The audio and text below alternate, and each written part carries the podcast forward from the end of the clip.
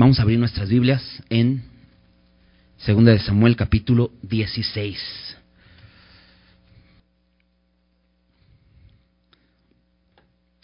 Pues vamos a orar, ¿no? Para empezar.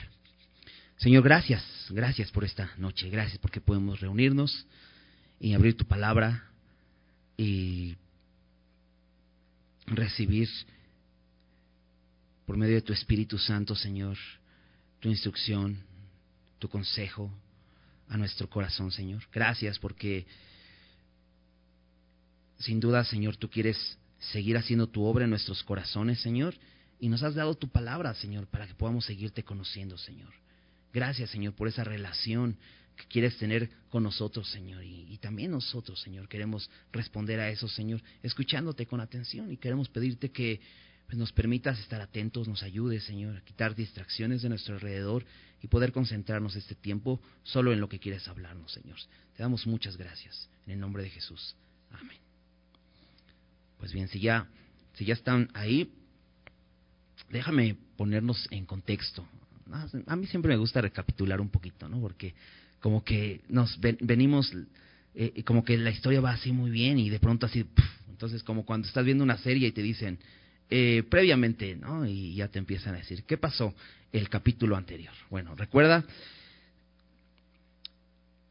han, sucedido muchas cosas dentro de este, de este reino de Israel, ¿no? Eh, David es el rey.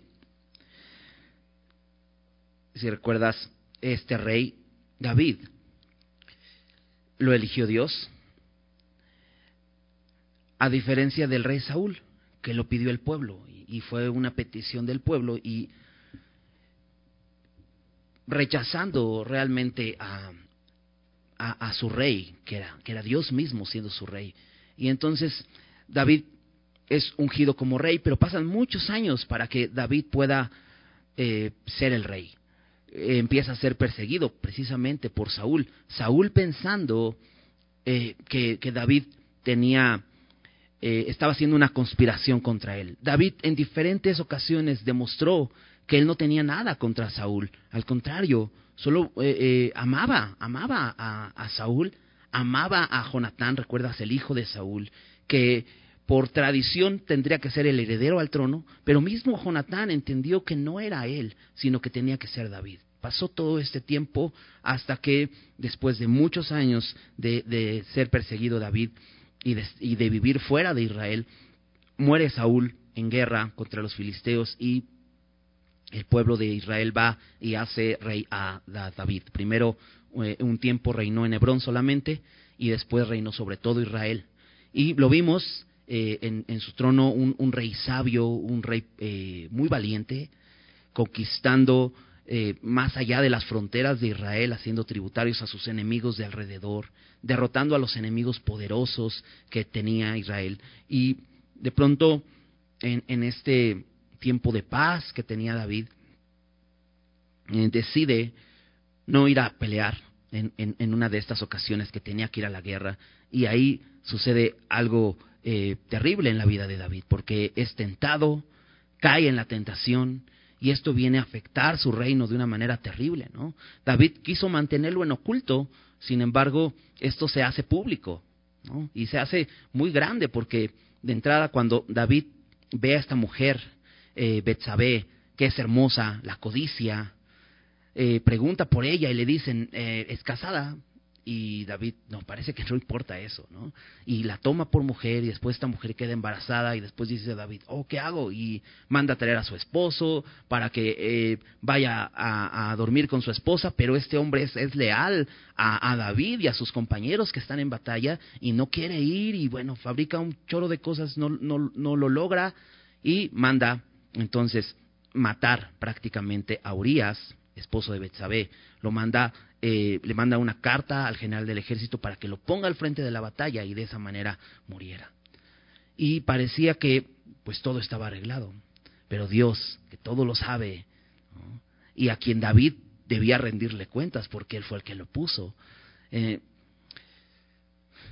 manda a Natán, el profeta, y le dice, hoy ha sido descubierto tu pecado. Le cuenta una historia, David se indigna por esta historia y de pronto Natán le dice, eres tú. Y es así, descubierto en su pecado. Y entonces David reconoce, he pecado.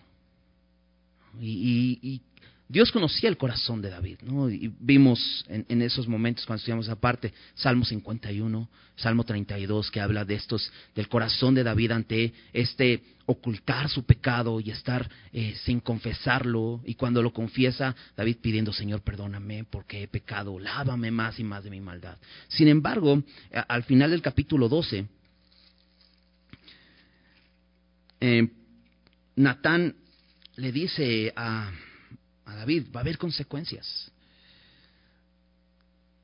Ciertamente, eh, él le dijo que Dios había perdonado su pecado, eh, pero en el versículo 14, en, en, en, 2 de Samuel 12, 14, dice, mas por cuanto este asunto hiciste, eh, perdón, más por cuanto con este asunto hiciste blasfemar a los enemigos de Jehová, el hijo que te ha nacido ciertamente morirá.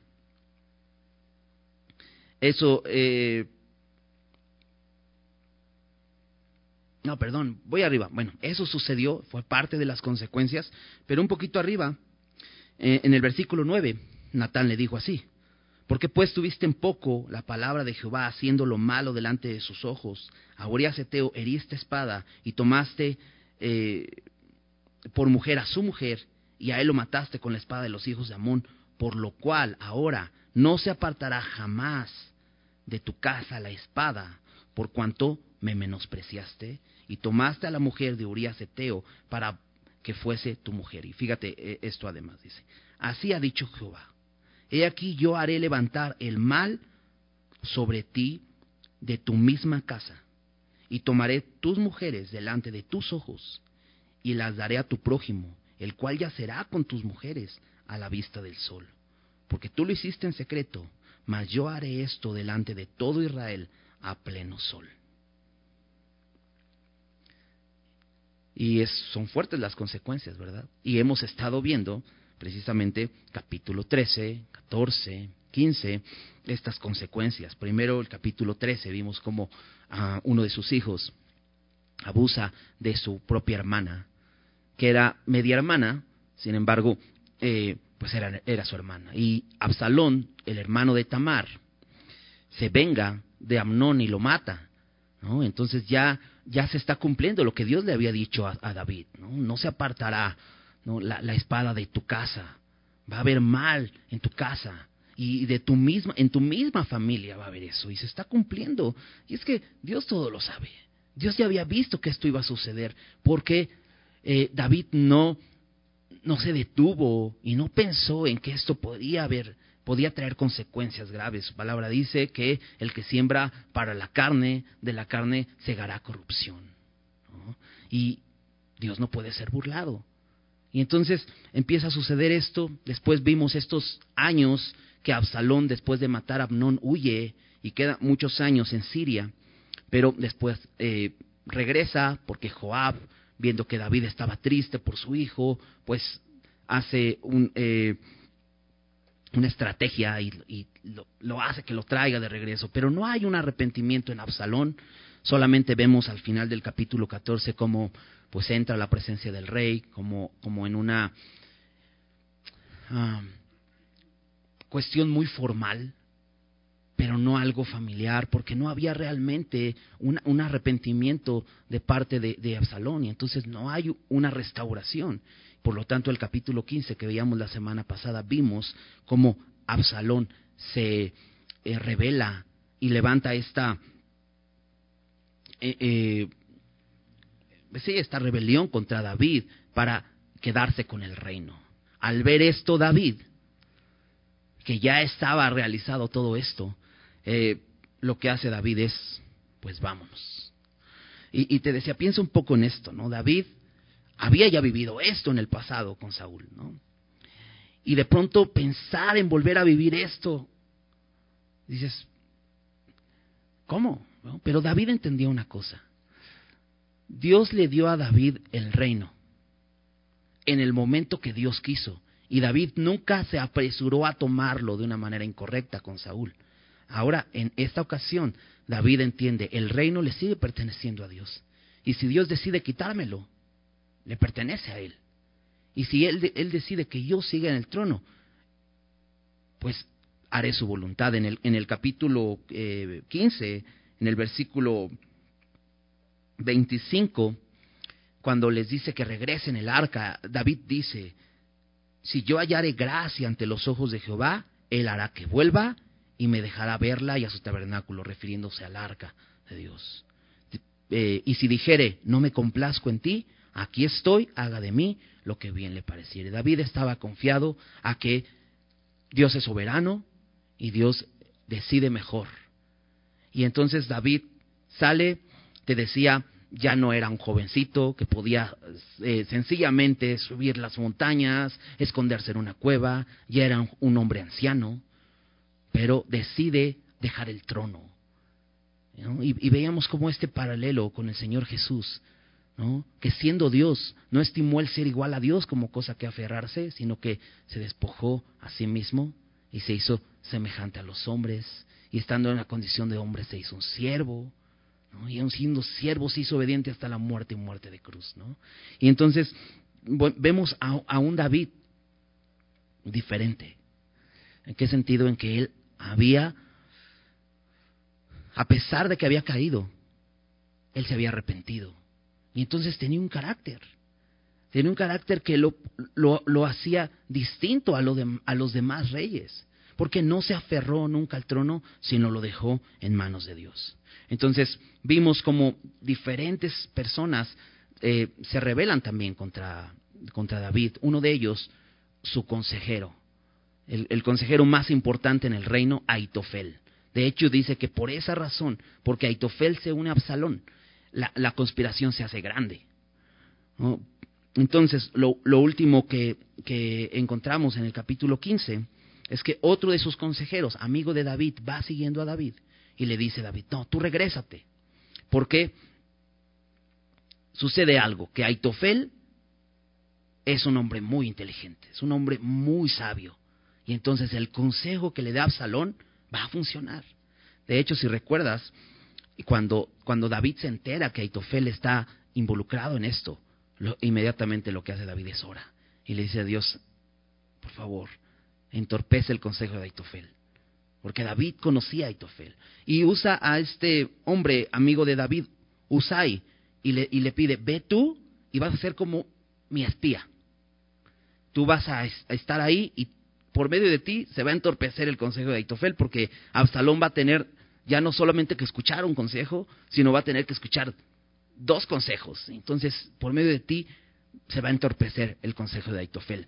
Y, bueno, el último versículo del capítulo 15 dice, Absalón entró en Jerusalén. Ahí nos quedamos, ¿no? Y de pronto el escritor de, de, este libro nos trae como que de una escena a otra, ¿no? Y, pero pues hace corta la escena simplemente para decirnos, Absalón entró a Jerusalén. Y después nos regresa en el capítulo 16, eh, una parte vamos a ver qué sigue sucediendo con David, porque David está huyendo, lo último que vimos es que cuando se encontró con Usai estaba en la cima del, monte de los olivos eh, adorando. Eso es lo último que vimos en David. Entonces, dice versículo eh, eh, versículo 1, capítulo 16, dice, cuando David pasó un poco más allá de la cumbre del monte, he aquí Siba, el criado de Mefiboset, que salía a recibirle con un par de asnos enalbardados y sobre ellos doscientos panes, cien racimos de pasas, cien panes de higos secos y un cuero de vino. Y dijo el rey a Siba, ¿qué es esto? Me voy a detener ahí. De pronto vamos leyendo esto y te decía, ves a David en el monte después de caminar un, largo tiempo, no solo él, con mucha gente, y de pronto se encuentra eh, bajando la montaña hacia, hacia el Jordán, hacia, hacia el, río Jordán, porque la intención de David era atravesar el río Jordán y, e irse a la otra zona del Jordán, que era más difícil que Absalón lo siguiera hasta allá. Eh, de pronto va bajando la montaña y se encuentra con este hombre, Siba. A Siba lo conocimos en el capítulo 9. Si recuerdas cuando David eh, Dios le daba victoria sobre sus enemigos, en un momento David eh, se acuerda de, de, Saúl y se acuerda de Jonatán, su hijo. Y, y lo, lo, que tiene David es que, como te decía, él no tenía nada en, nada en contra de Saúl. De hecho, siempre lo reconoció como el ungido de Jehová. Eh, se, se acuerda de él y dice, quiero hacer misericordia ¿Ha quedado alguien de la familia de Saúl para que yo haga misericordia? Lo que se hacía tradicionalmente es que el rey que estaba en el trono, si era de otra familia, iba a destruir toda la dinastía anterior. Pero David, al contrario, ¿no? Guiado por el Señor y reconociendo que Dios ha sido muy bueno con él, él busca hacer misericordia y hace misericordia con Mefiboset. Pero él pregunta, ¿hay alguien? Y Siba bueno, alguien le dice, bueno, ¿existe un, siervo de, de, Saúl por ahí? Si quieres, pues le preguntamos a él. Viene Siba con David y le pregunta, ¿hay alguien? Y Siba le dice, sí, Mefiboset. Mefiboset era hijo de Jonatán, amigo de David. Este, este Mefiboset, si recuerdas, estaba lisiado de los pies, porque cuando era niño, al, al huir su niñera de, de eh, tratando de esconderse porque Saúl y, y, Jonatán habían muerto, se le cae el niño y entonces queda lisiado de los pies. Entonces eh, manda a David traer a Mefiboset y le dice, tú vas a ser como uno de mis hijos, vas a comer a, a, a mi mesa todos los días de tu vida. Vas a ser contado como uno de mis hijos, vas a comer a la mesa del rey. Y aparte le regresa todas sus tierras que le pertenecían a Saúl. Entonces, Um, y pronto, ah, y le, dice a Siba, a este siervo, a, este que nos vamos a encontrar aquí, tú vas a ser el encargado de administrar todas sus, tierras, eh, de sembrar sus campos, de cuidar sus, sus, eh, sus ganados. Eh, le da esta tarea a Siba, que tenía 15 hijos. Y de pronto aquí vemos a Siba, a este hombre, eh, siervo de Mefiboset, que sale sale a recibir a David. ¿no? Y, y de pronto dices, oh, qué alivio, ¿no? Porque fíjate todo lo que traía. Dice que traía un, paz, un, par, de, un par de asnos eh, enalbardados eh, y sobre ellos 200 panes. Pues comida para bastante gente, ¿no? Eh, 100 racimos de pasas, 100 panes de higos secos y un cuero de vino. ¿no? Entonces trae muchas cosas, ¿no? Obviamente, pues son para David y su gente, ¿no? Y, David pregunta, ¿qué es esto? David está sorprendido, y, y, podría pensar yo, está sorprendido de la, de la mano de Dios, ¿no? Porque cuando, cuando te esperas, ¿no? Que tú vas huyendo y de pronto, pues una bendición de ese tamaño. Y preguntas, ¿qué es esto? O sea, ¿cómo es Dios tan bueno? Y fíjate la respuesta de Siba. Me, me, dio mucha curiosidad. ¿Cómo responde así? Siba respondió, los asnos son para que monte la familia del rey, los panes y las pasas para que coman los criados, y el vino para que beban los que se cansen en el desierto. Pues claro, o sea, pues es muy lógico, ¿no? Pues los asnos son para montar, y, los panes y, y los, las pasas, pues son para comer, y el vino es para beber, ¿no? Es como muy lógica la, la, la respuesta de, de Siba. Y es que yo creo que David, realmente David no está preguntando eso, más bien David está sorprendido cómo Dios está proveyendo eso en medio de este tiempo. Porque sabes, cuando estamos en medio de aflicción, Dios siempre está presente. Pero hay algo que sucede aquí en, este, esta pequeña porción que eh, es interesante. Vamos a seguir leyendo. Dice, y dijo el rey, ¿dónde está el hijo de tu señor? refiriéndose a Mefiboset. Y esta es la segunda pregunta que hace David. Pregunta primero, ¿qué es esto? Y luego como que se extraña porque veo que hay asnos, hay comida, pero ¿dónde está Mefiboset? Y Siba respondió, he aquí él se ha quedado en Jerusalén porque ha dicho, hoy me devolverá a la casa de Israel el reino de mi padre. Entonces, esto parece algo extraño para David, ¿no? Porque David solo le había mostrado bondad a Mefiboset. Entonces, imagínate, de pronto Siba le dice, pues no quiso venir, porque él espera que ante esta situación que se está viviendo en Israel, pues ahora él sea el rey. Es lo que le está diciendo Siba. Entonces, fíjate la respuesta de David. Entonces el rey dijo a Siba, he aquí sea tuyo todo lo que tiene Mefiboset. Y respondió Siba inclinándose, Rey, Señor mío, halle yo gracia delante de ti. Y dices, oh, qué bonita escena y todo eso, ¿sabes? Siba está mintiendo. Siba está engañando a David. Mefiboset no, no se quedó. Siba lo engañó. Acompáñame al capítulo 19. Ya es este, pues nos vamos a, spoilear, pero tenemos que entender qué, qué, sucede, ¿no? Porque David está siendo afligido y está siendo afligido de muchas maneras. Y eh, capítulo 19, versículo 27. Bueno, 26 dice. Bueno, 25. dice, y luego que vino él a Jerusalén, esto es cuando David va a regresar. Ya te dije, va a regresar. Sí, va a regresar. Ok. Eh, vino a Jerusalén a recibir eh, eh, al rey. El rey dijo, Mefiboset, ¿por qué no fuiste conmigo? Y él respondió, Rey, señor mío, mi siervo me engañó, pues tu siervo había dicho, enalbárdame un asno y montaré en él e iré al rey, porque tu siervo es cojo. Pero él ha calumniado a tu siervo delante de mi señor el rey, mas a mi señor, dice más, mi señor el rey es como un ángel de Dios, haz pues lo que bien te parezca. Realmente Mefiboset quería ir y le dijo a Siba, por favor, pues prepárame eh, la silla de, montar y ayúdame a subir. Y Siba salió corriendo y dijo, esta es la oportunidad. Siba está tratando eh, de tomar ventaja con esto que está sucediendo en Israel y dice, pues es una oportunidad para yo obtener algo, porque pues solo me tienen trabajando y no me da nada.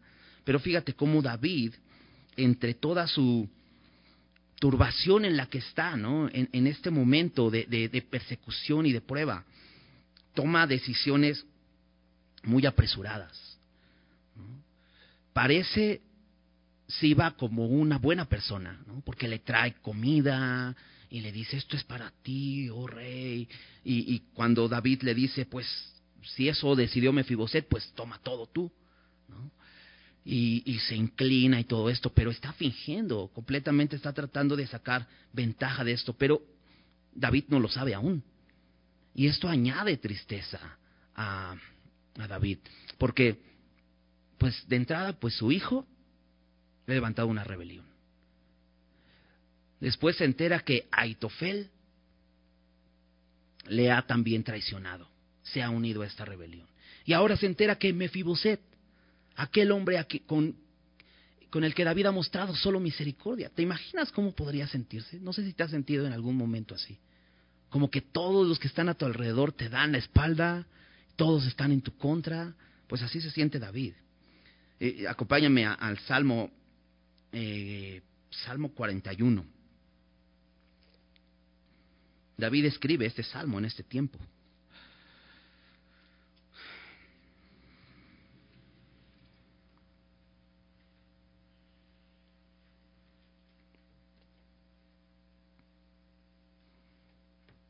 versículo 19.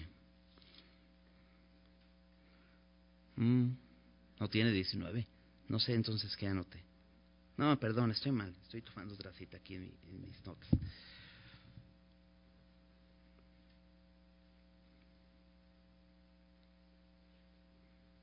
Mm.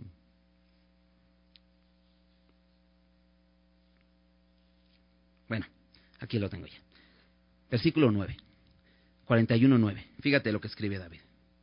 Dice, aún el hombre de mi paz, en quien yo confiaba, en el que de mi, que pan comía, alzó contra mí el calcañar. ¿No? Y, aquí puedes poner a, a, esos tres hombres que te mencionaba, ¿no? Dice, el hombre de mi paz, ¿no? Uno, su hijo, ¿no? Dice, en quien yo confiaba, el que de mi pan comía. Otro, Mefiboset, que le ofreció comer todos los días a su mesa.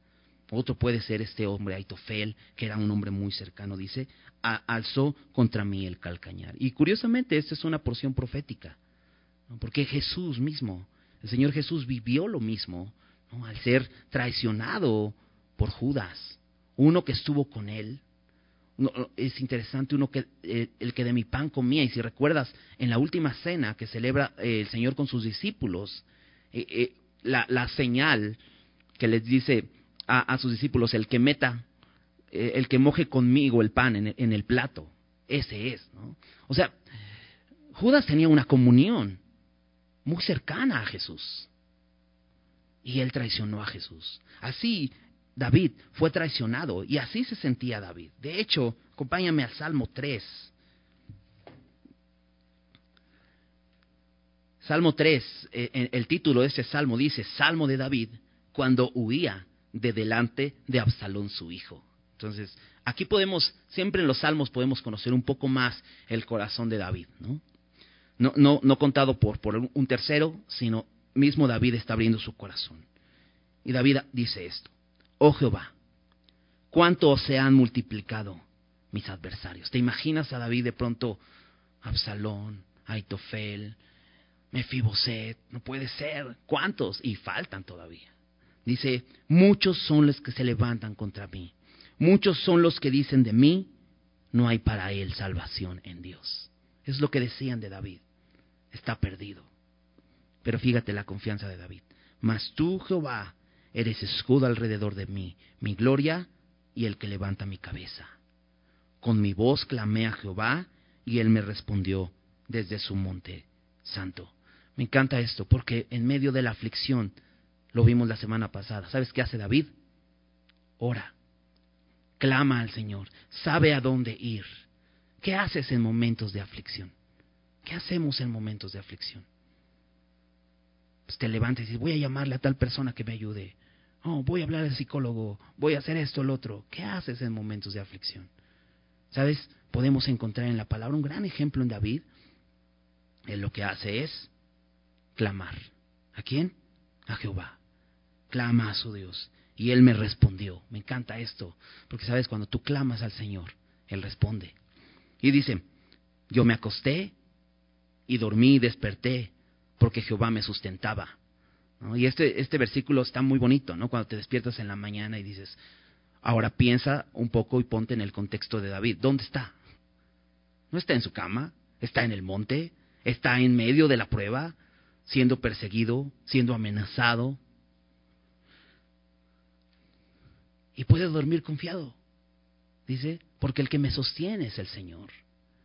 Y, realmente lo podemos ver hoy en nuestros días, ¿no? En las pruebas que vivimos, ¿no? En, en, en los peligros que hay a nuestro alrededor, podemos decir, Señor, tú eres el que me sustentas, puedes estar confiado. Sigue diciendo, no temeré a diez millares de gentes, de gente que pusieren sitio contra mí. Levántate Jehová, sálvame Dios mío, porque tú heriste a todos mis enemigos en la mejilla, los dientes de los perversos quebrantaste. Algo que reconoce aquí David es que todos sus enemigos, y, recuerdas, Israel tenía muchos enemigos, Dios es el que los había herido. No había sido David, había sido Dios. Dios es poderoso para hacerlo. David lo podía reconocer. Y dice, los dientes de los perversos quebrantaste. La salvación es de Jehová. Sobre tu pueblo sea tu bendición. ¿Sabes? La salvación es de Él.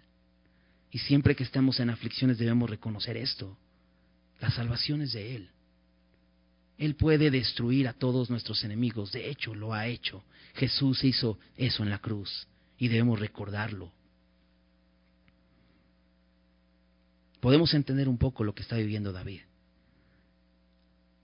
ahora se siente eh, más afligido, pero podemos ver de alguna manera, eh, esa aflicción se convierte en un clamor. Y ese clamor termina, en confianza. Vamos a seguir leyendo. Versículo 5, eh, en, en 2 de Samuel 16. Y vino el rey David hasta Baurim, y he aquí salía uno de la familia de la casa de Saúl, el cual se llamaba Simei, hijo de Gera, y salía maldiciendo y arrojando piedras contra David y contra todos los siervos del rey. Y todo el pueblo y los hombres valientes estaban a su derecha y a su izquierda. Y decía Simei, maldiciéndole, Fuera, fuera, hombre sanguinario y perverso. Jehová te ha dado el pago de toda la sangre de la casa de Saúl, en lugar del cual tú has reinado, y Jehová ha entregado el reino en mano de tu hijo Absalón, y hete aquí sorprendido en tu maldad, porque eres hombre sanguinario.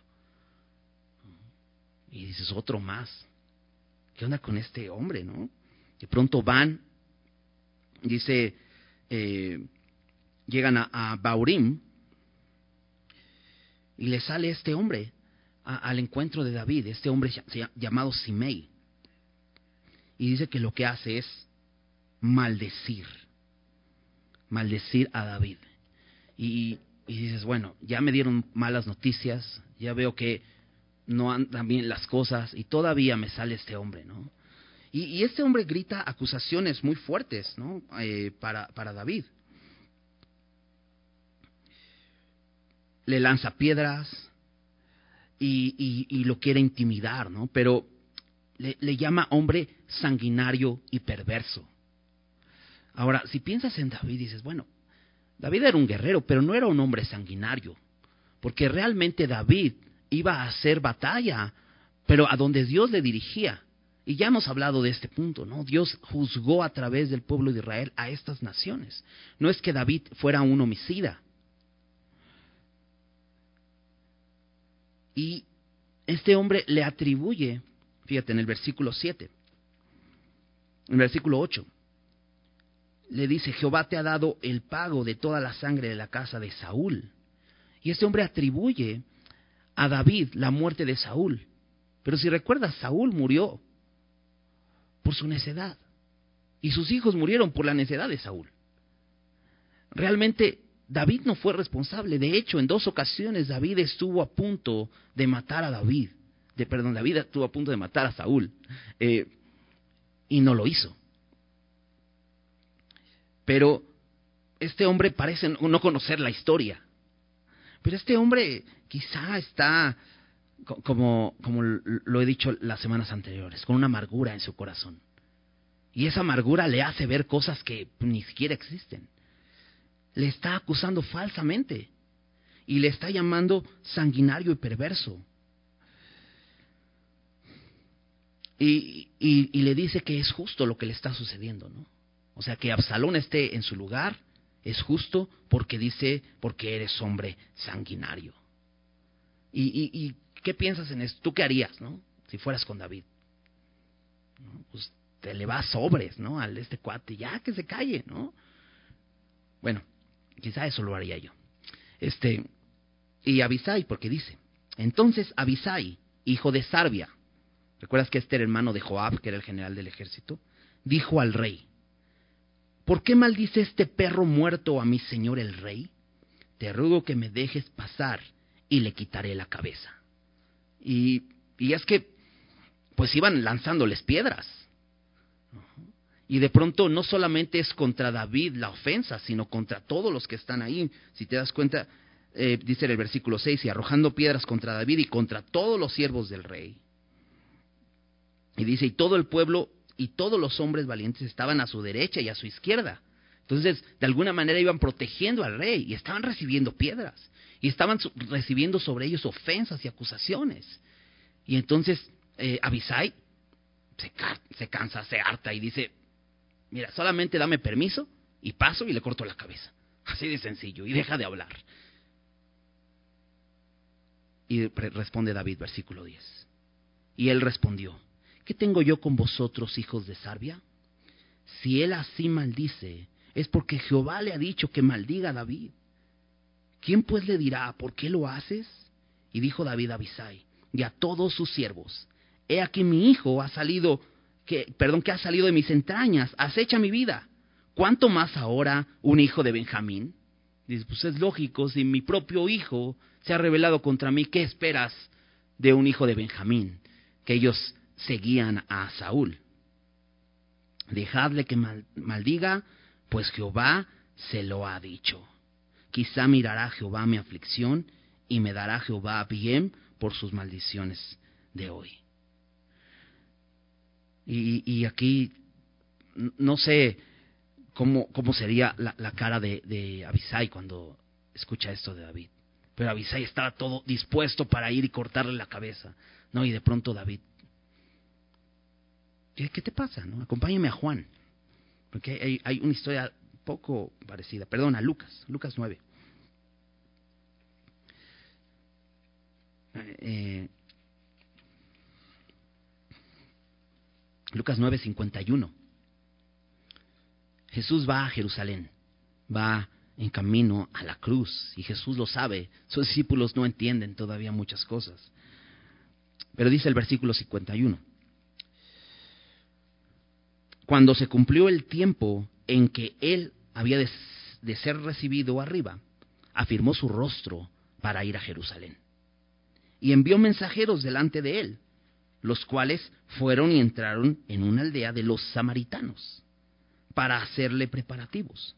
Mas no le recibieron porque su aspecto era como de ir a Jerusalén. Viendo estos sus discípulos, Jacobo y Juan, ¿te acuerdas que eran hermanos? Dijeron, Señor, ¿Quieres que mandemos que descienda fuego del cielo, como hizo Elías y los consuma? Un poco parecido a, a, Abisai, ¿no? Como, ¿cómo, ¿Cómo se atreven a negarte la entrada? ¿Cómo, cómo se, se atreven a no recibirte? Pues si quieres nada más dinos y nosotros mandamos fuego del, del cielo y los consuma. Entonces, fíjate la respuesta de Jesús. Él los reprendió, diciendo, vosotros no sabéis de qué espíritu sois, porque el Hijo del Hombre no ha venido a perder las almas de los hombres, sino para salvarlas. Y se fueron a otra aldea. Y me encanta porque Jesús, al igual que David, se humilla y dice, no hay problema. Pero David tiene algo en, eh, Jesús tiene algo en mente. Yo no he venido a perder las almas. Y de pronto nosotros podemos ser bastante explosivos, ¿no? No nos gusta sufrir. No nos gusta soportar el sufrimiento. De hecho, en el tiempo de aflicción es donde, en el tiempo de prueba, en el tiempo de ataques, es donde sale quién realmente somos. Cuando vas, cuando vas en, eh, en la carretera y, y, alguien se te cierra bruscamente, ahí sale quién eres, ¿no? Cuando eh, no recibes la respuesta de aquella persona que le estás hablando, una respuesta correcta, la respuesta que esperas, de ahí sale quién eres, ¿no? Cuando te atacan, cuando te ofenden, de ahí sale quiénes somos. Y me encanta porque podemos ver que David es un hombre manso y es un hombre que tiene perspectiva, porque él dice, ¿sabes qué? Es Dios. David reconoce algo, Dios permite la aflicción. Y si yo estoy siendo afligido así, es porque Dios lo ha permitido. Incluso él dice, ¿y cómo yo puedo decir eh,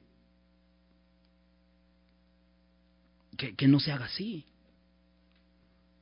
No, David, David no es impaciente, David reconoce y recibe esta aflicción como de Dios. David sabe que Dios es soberano y él decide. Y él puede hacer que Simei maldiga y le dé esta maldición a, a David. Pero sabes, también sabe David que Dios se compadece. En el versículo 12, él dice, quizá mirará Jehová mi aflicción y me dará Jehová bien por sus maldiciones de hoy. ¿Sabes? David sabe que, que Dios es compasivo con, con, el que está afligido. Acompáñame a Salmo eh,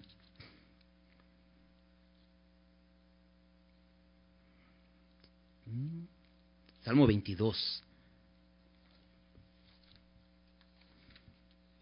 Y, y, cito estos salmos porque estos salmos los escribió David y podemos conocer un poco más lo que pensaba al respecto, ¿no? Salmo 22.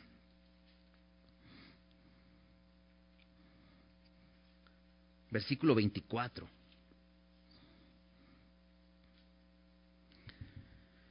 Dice, porque no menospreció ni abominó la aflicción del afligido, ni de él escondió su rostro, sino que cuando clamó a él, le oyó. Y David tiene esa perspectiva. Dice, déjalo que maldiga. ¿No? Quizás Dios vea que aún me están afligiendo más y se compadezca de mí. Acompáñame más adelante al Salmo 40.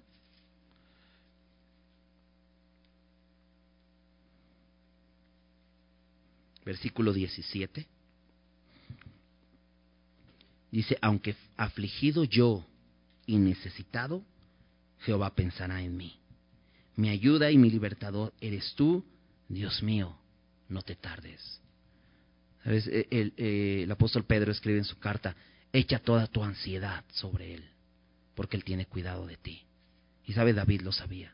Y por eso le dice, mi ayuda y mi libertador eres tú. No te tardes, ¿no? Porque la aflicción no es fácil vivirla, pero podemos tener esa perspectiva. Tenemos un Dios bueno que está con nosotros, que nos protege. ¿Sabes? Jesús dejó un ejemplo para que sigamos. Y el, aunque vemos aquí un paralelo con Jesucristo, con nuestro Señor, eh, de David, pero el Señor Jesús dejó un ejemplo mucho más grande para que nosotros sigamos. Acompáñame a segunda de Pedro.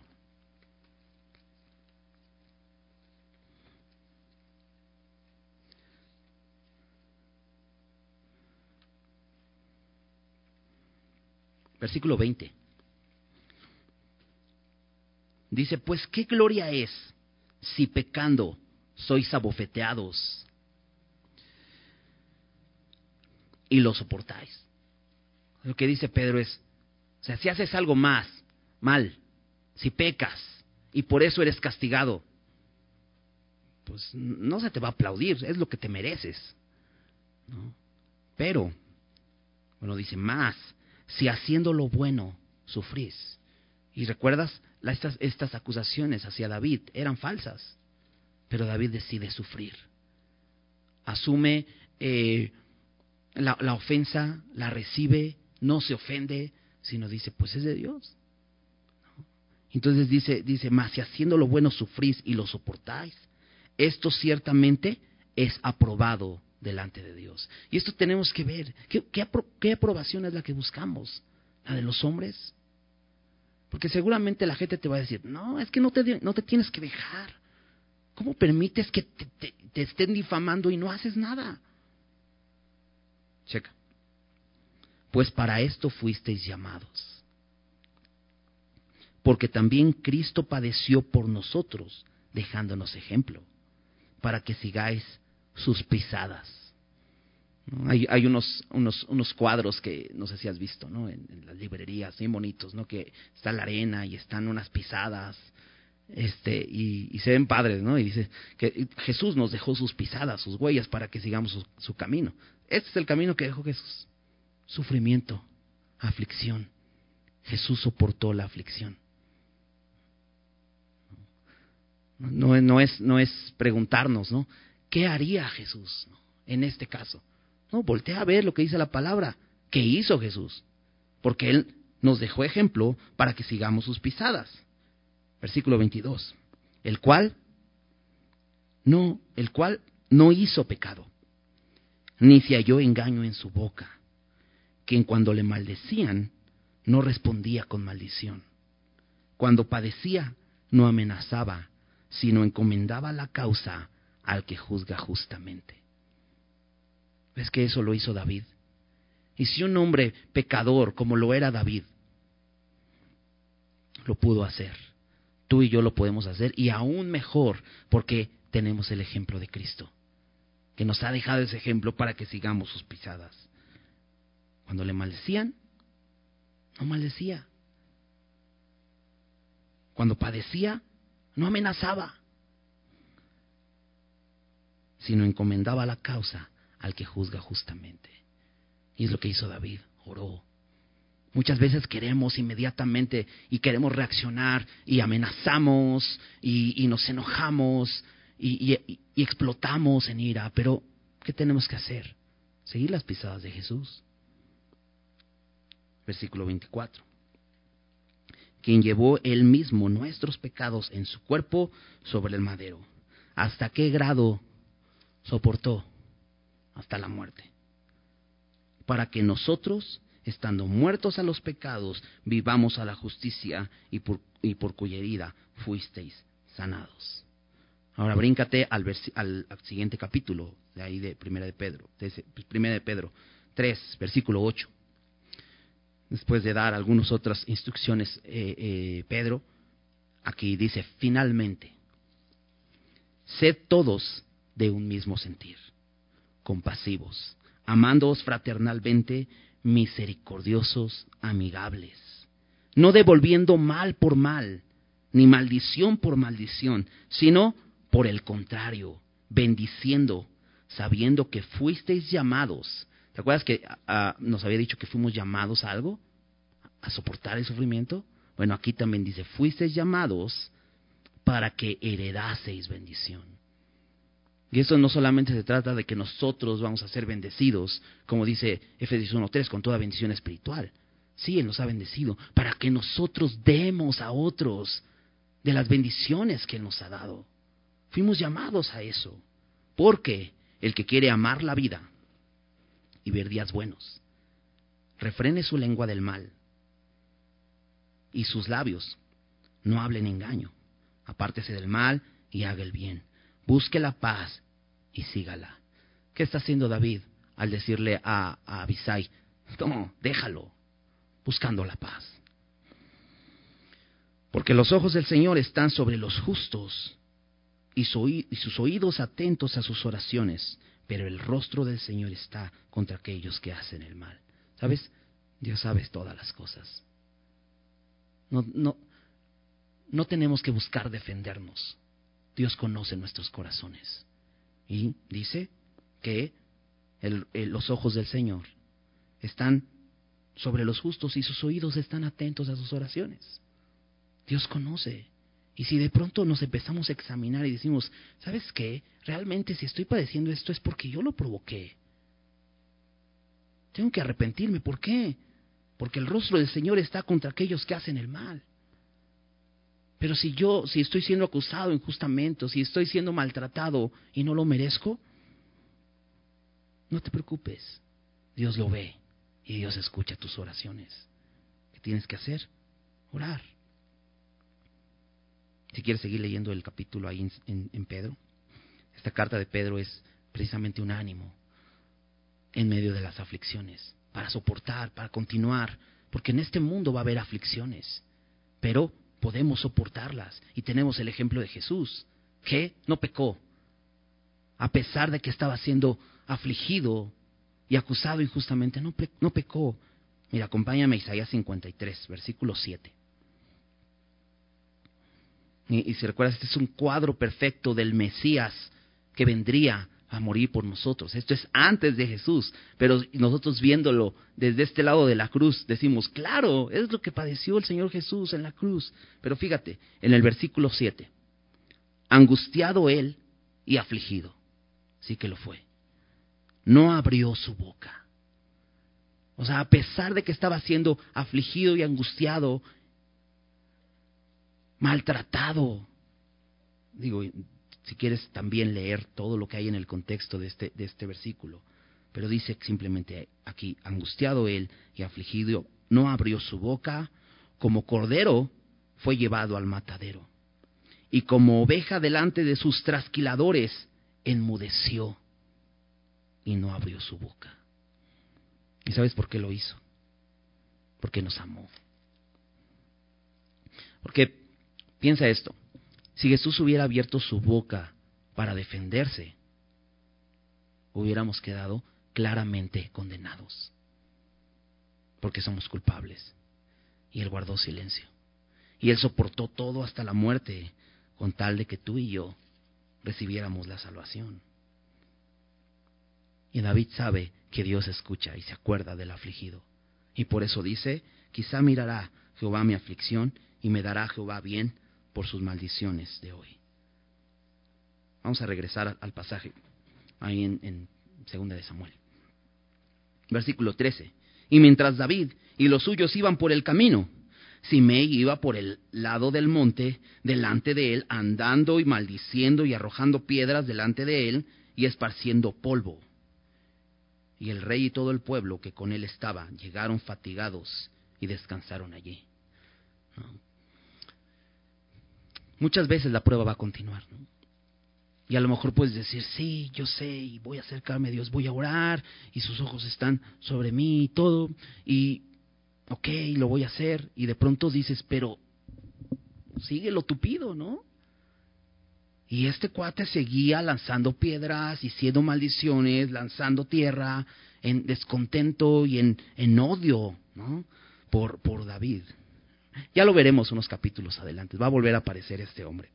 Pero dice que llegan a esta zona de Baurim y están fatigados y entonces llegan y se quedan ahí, descansan ahí. Versículo 15 y de pronto el, el, escritor cambia la escena, ¿no? Y ahora nos va a ubicar, nos va a regresar a Jerusalén, donde está Absalón, donde está esta rebelión. Y Absalón y toda la gente suya, los hombres de Israel entraron en Jerusalén y con él Aitofel, que fue lo último que dijo en el capítulo anterior, entraron a Jerusalén. Aconteció luego que cuando Usai Arquita, amigo de David, vino al encuentro de Absalón, dijo Usai, Viva el rey, viva el rey. Y Absalón dijo a Usai, ¿este es tu agradecimiento para con tu amigo? ¿Por qué no te fuiste con tu amigo?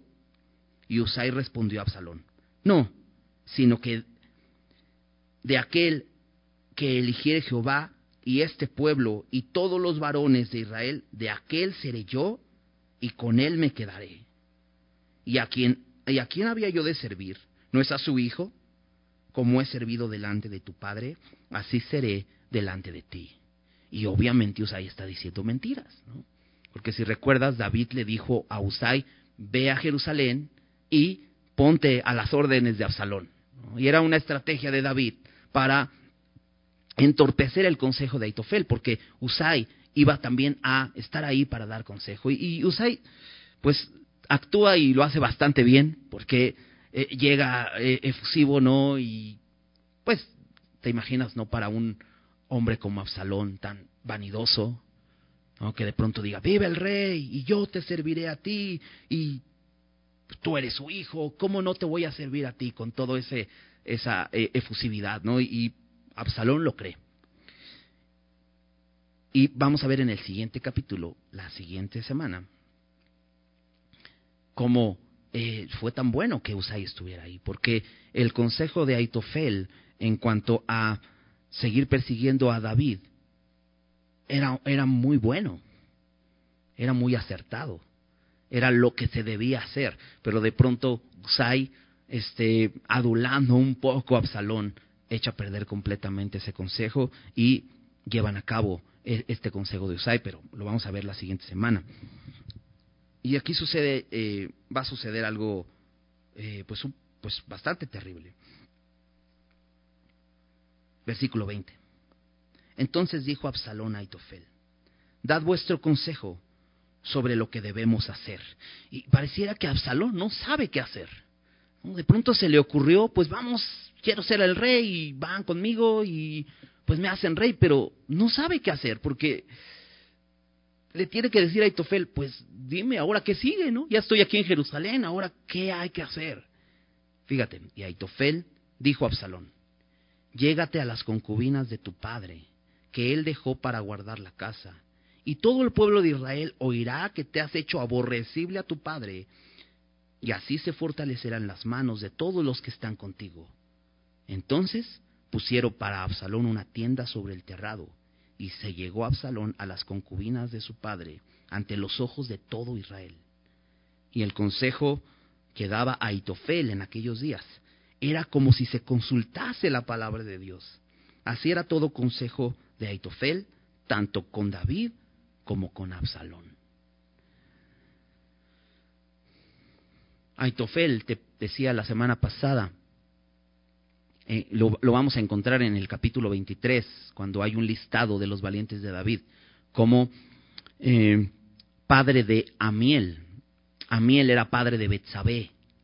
Por lo tanto, Aitofel era abuelo de Betsabé. Y Aitofel está tratando con esta, este honor que le han dado de ser un, una persona confiable, un gran consejero dentro del reino. Está eh, ocupando esto para vengarse de David. Porque el consejo que Aitofel le da a, David es, es muy fuerte. Porque le dice, ve y las concubinas que dejó tu padre para cuidar la casa, ve y acuéstate con ellas. Y, creo que lo que está haciendo Aitofel es venganza por lo que David hizo con Betsabé, por tomar a, su nieta y, y, hacer todo lo que, lo que vimos ¿no? en el capítulo 11. Pero algo que me llama la atención al final de este, de este, eh, de este, de esta porción, en el último versículo, es que dice que el consejo que daba Itofel en aquellos días era como si se consultase la palabra de Dios. Y sabes, hay personas que son muy confiables. Y, en la iglesia hay personas que son muy confiables, porque conocen la palabra de Dios y han estado sirviendo al Señor. Y te puedes acercar a ellos con esa confianza de que lo que te van a decir es la palabra de Dios. Pero creo que tanto aquella persona que se le ha dado ese privilegio de, poder dar un consejo a otro, debe, debe temer al Señor cuando da un consejo y dar la palabra de Dios, como aquel que recibe el consejo debe conocer la palabra de Dios.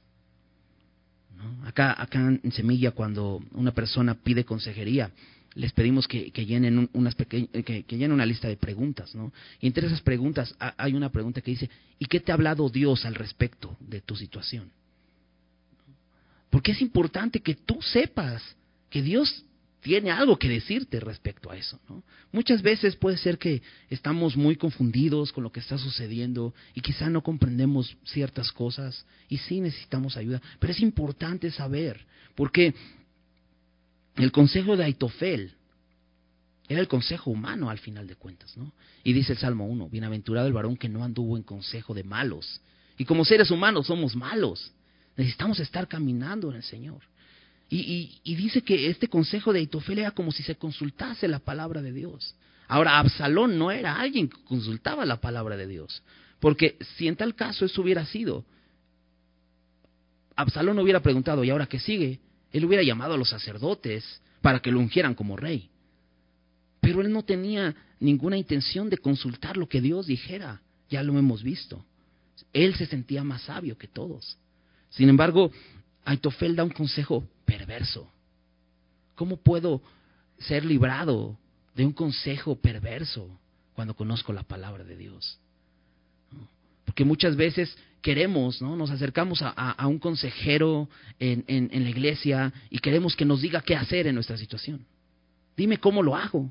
Pero muchas veces no, no, no, no te va a decir, es más, abres la Biblia y Dios no te va a decir exactamente qué es lo que tienes que hacer, pero te va a dar principios para que puedas llevarlos a cabo, para que sepas qué hacer en esa situación. Pero qué importante es conocer la palabra de Dios.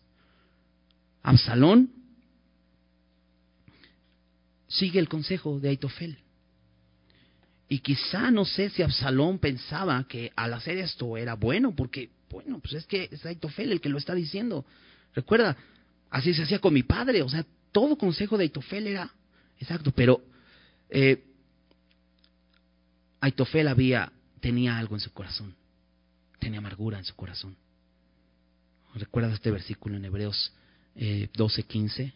Mirad bien, no sea que alguno deje de alcanzar la gracia de Dios, que brotando una raíz de amargura les estorbe y contamine a muchos que están a tu alrededor. Aitofel, por aquello que pasó con Betsabé, su nieta, había amargura en su corazón y ahora lo que dice es, llégate a las concubinas de tu padre. Esto era terrible. Esto no debía hacerse, pero eh, con esto tenía una intención Aitofel, que no hubiera marcha atrás, que Absalón se quedara como el rey. ¿Por qué? Porque dice ahí, todo el pueblo de Israel oirá que te has hecho aborrecible. No, no después de esto, después de que hagas esto, no va a haber reconciliación. Porque estás blasfemando contra tu, contra tu padre. Y lo hicieron así. Ponen una tienda en el terrado a la vista de todos. Para que Absalón eh, se acostara con las concubinas de su padre. Ahora, esto se cumplió. ¿Recuerdas? Te leí en el capítulo 12, versículo 10, versículo 11.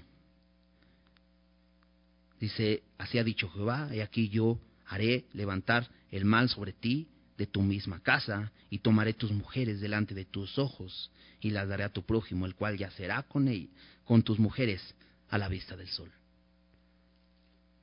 Yo sabía que esto sucedería y se lo dice a David, y sucedió. Y como te decía en un principio, es que Dios no puede ser burlado. Debemos tener temor cuando, cuando vamos a tomar una decisión, porque las, las consecuencias siempre van a venir. ¿no? Y a veces decimos, no, pues no pasa nada, no, nadie lo va a ver. Y de pronto Dios dice, sí, sí pasa. Y mira hasta dónde llegan las consecuencias. Esto es parte de la consecuencia de David.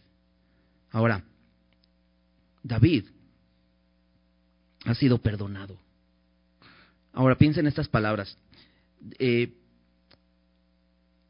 Simei le gritaba a David, sanguinario y perverso, y le acusaba de haber eh, matado a Saúl y a su descendencia, lo cual no hizo David. Pero David sí sabía que él sí había sido perverso, porque tomó una mujer que no había sido suya, y había sido sanguinario porque mató a su esposo. Ahora David había sido perdonado. Y eso cambia todo. Porque ahora David tenía una perspectiva. Y podía ver incluso que Dios, si era su voluntad, él podía quitarlo del trono. David sabía que le importaba más tener una relación cercana con Dios a aferrarse a su trono. Y por eso David salió y estuvo dispuesto a sufrir. Muchas veces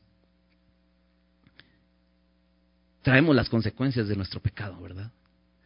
Muchas veces hacemos, eh, eh, empezamos a pensar en por qué están sucediendo esas cosas. Decimos, claro, pues es que yo hice esto en el pasado.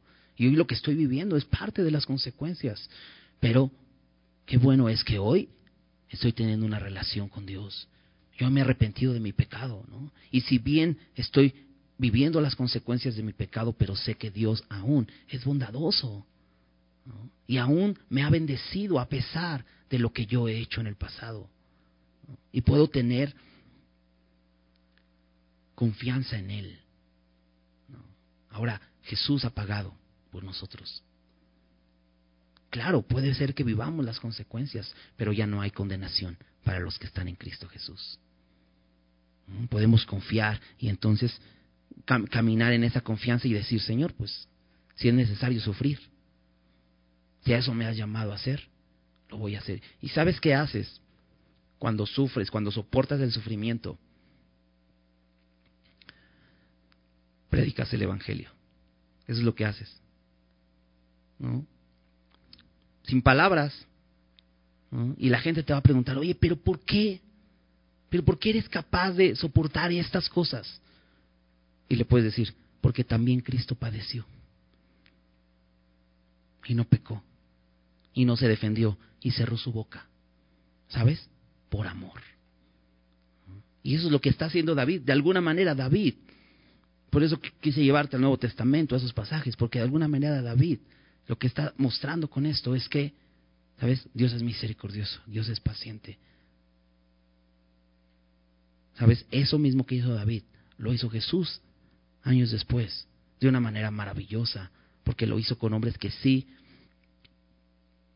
más bien cerró su boca ante hombres que merecían el castigo. Y él sufrió por ellos, murió por ellos, por nosotros. ¿Por qué no? Pues agradecemos al Señor por su palabra. Señor, gracias porque eres, eres fiel, Señor. Gracias porque nos recuerdas lo que hiciste por nosotros, Señor. Tu sacrificio en la cruz. Como cerraste tu boca, Señor, no nos delataste. Tomaste nuestro lugar, llevaste nuestro castigo en tu cuerpo. Sufriste, Señor. Fuiste provocado, Señor, pero tu amor por nosotros, Señor, te mantuvo en silencio, soportando hasta la muerte. Señor, gracias. Gracias por eso, Señor.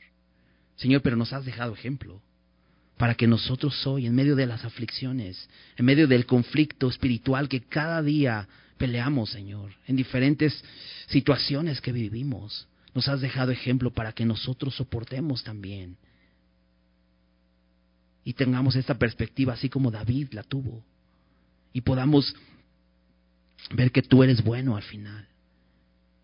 Y que tú, Señor, conoces nuestro corazón, Señor. Ayúdanos a arrepentirnos, Señor, si realmente estamos padeciendo porque hacemos lo malo.